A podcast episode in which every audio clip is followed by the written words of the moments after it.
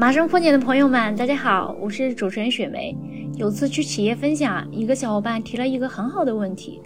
他说，之前技术人的职业发展大多都是努力工作进大厂，哎，现在大厂都在降本增效，内卷严重，这个时候还适合进大厂吗？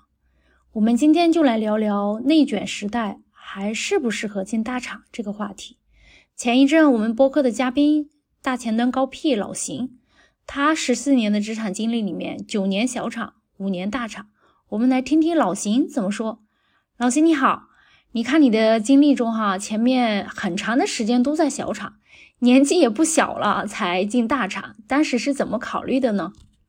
其实前两家公司是规模相对来说比较小一些的这种创业公司，第一家公司就几十人嘛，对，然后第二家公司的发展最后可能有几百几百人这样的一个状态。我因为我一直在创业公司，所以说当时其实没有想到后面的话，比如说会去这样的，比如说呃独角兽公司啊，或者这种我们所谓的这种大厂，对，其实没有。呃，契机的话就是啊第二家公司的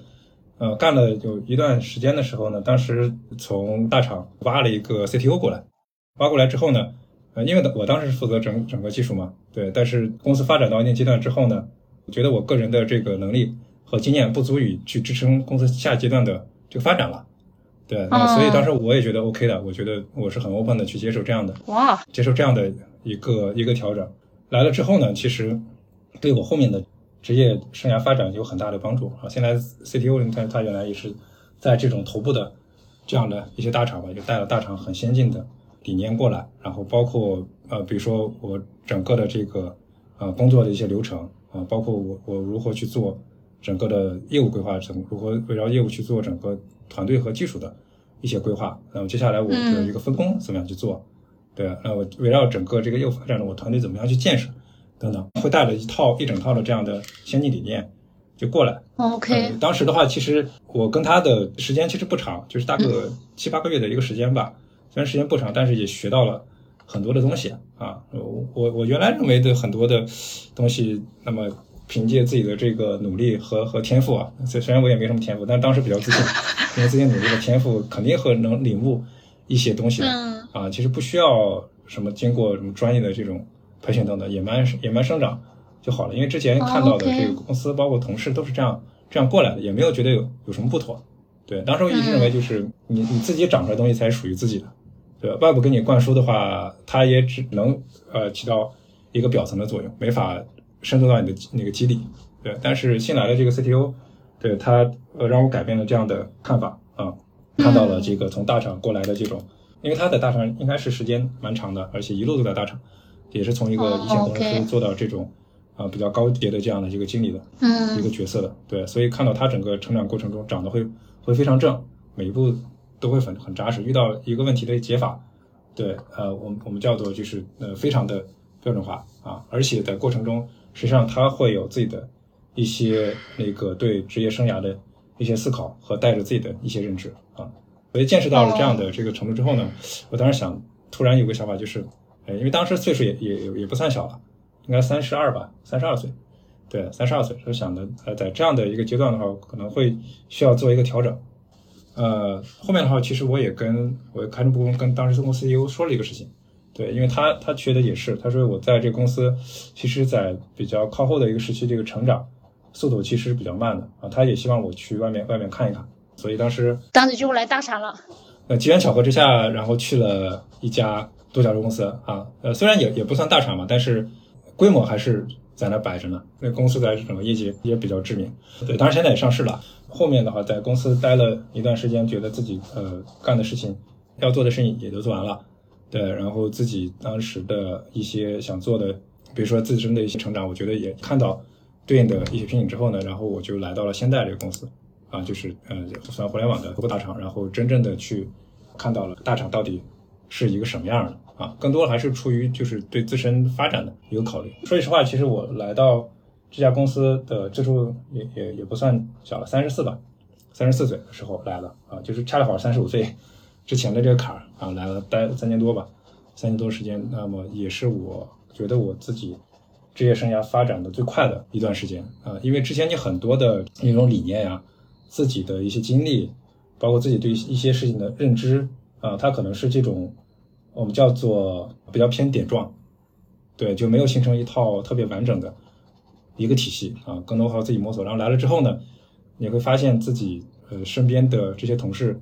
呃，非常的优秀，他们看问题的一些方式，那个解决问题的一些手段和方法，最终的一些沉淀，都是给你很多的一些启发。另外的话，因为在大厂的话，它有非常宝贵的一种知识库，对庞大的这种知识库和这种知识体系，那么你可以随时随地去，呃，在上面去找到自己想要的一个东西。基本上你能遇到的问题，呃，上面都会有对应的答案，而且 OK 不同的这样的解决问题的，我们叫做一些套路吧，或者是或者叫解决问题的这样的一些方式。突然一下觉得自己的这个视野开阔了，也逐渐把自己之前的很点状的东西逐渐能连成线，然后这个线能够去把它画成面儿。你在看一些问题的时候，其实的你的视角会更加的立体。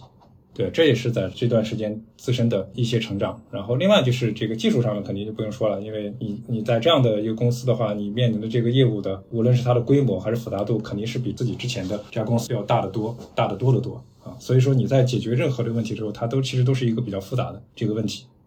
对，在这过程中，其实你需要有叫做技术的这种视野，包括技术深度，以及通过技术去解决问题的这样的一些能力，无形中就是得到了一些比较好的一些锻炼啊。而且后面的话，你在随着整个公司业务发展的话，你会面临更多的这种复杂的问题和一个挑战，在在过程中，其实你去逐步的建立自己比较完整的这样的一个技术观。呃，我经常会回过头来想一个事儿，就是我现在这样的这个，经过大厂这么多年的这些锻炼之后呢，我再回到之前的创业公司，我觉得我会给之前公司带来更多不同的一些东西，嗯，很有可能会让公司整个的发展比之前要快很多啊，甚至有可能帮公司实现当时的一些梦想啊，当帮助当时的 CEO 实现他的一些梦想，因为我发现之前的很多自己的一些一些决策其实都是有问题的，啊，现在的这个带着现在经验再回到过去，假如有时光机。再回到当时那个阶段的话，我觉得我很多事情会做出不一样的一些选择。我不过世界上没有这样的一个东西啊，所以这个事情只能当做自己有个人的时候静静去想，回想过往的时候的时候，你会觉得哎，自己内心突然有些触动，这样的一些感觉。OK。所以对，如果你现在已经在大厂了，我我建议你利用好大厂各种宝贵的一些资源，珍惜和你身边优秀同事在一起共事的一些机会，并且不断利用这个机会去精进自己。对，但是如果你之前没有去过大厂啊，一直在小公司，我建议有机会的话，你可以去大厂去看一看，然后自己去去去体验一下。当然，大厂并不像传闻中那么好，肯定也不像传闻中说的各种各样的问题。对，那么我们看到有很多小伙伴一直在中小厂发展的，也是不错的。这个事儿其实它不是一个对错，更多还是一个选择的。对对，因为刚才雪梅也讲到，就现在大厂都在裁员嘛，对，有这样的消息放出，就说这个时机。是不是适合？那么这个回答的话，就是呃，我觉得裁员可能并不是大厂专属的事儿啊，因为大厂我们叫做互联网大厂吧，因为它下面依托的还是实体经济嘛，对吧？实体经济出现问题之后呢，互联网上层的互联网的商业的步伐的话，肯定会出现问题，那么那么导致它不得不去缩编，抵抗风险。对，只是大厂在聚光灯下。对，所以任何事情都会被放大了去看。嗯，对，中小厂我我相信它一定也也有裁员。就算一比如说人家不知名的公司你裁员了，那不会有人去报道你，就是就是就是这么简单的问题。对，所以现在的话，你要不要选择大厂的话，主要还是看你个人的一个职业生涯的发展的规划吧。啊，但是这里面其实底层逻辑就是说，无论是大厂还是小厂还是中厂，那么公司所在的这个行业和赛道，肯定是你优先考虑的，它是不是一个。朝阳性的这个行业和一个赛道，就是它是在一个增长的一个过程中，还是说它已经进入到夕阳的阶段了啊？就是叫落后产能要被淘汰了这样的阶段。然后再看一下你当前公司在赛道的一个位置，你是这个龙头老大，对吧？你你还是说是处于低的这样的一个团队啊，头部这样团队，还是说你其实是在这个赛道腰部还是还是尾部？这个这个也很重要。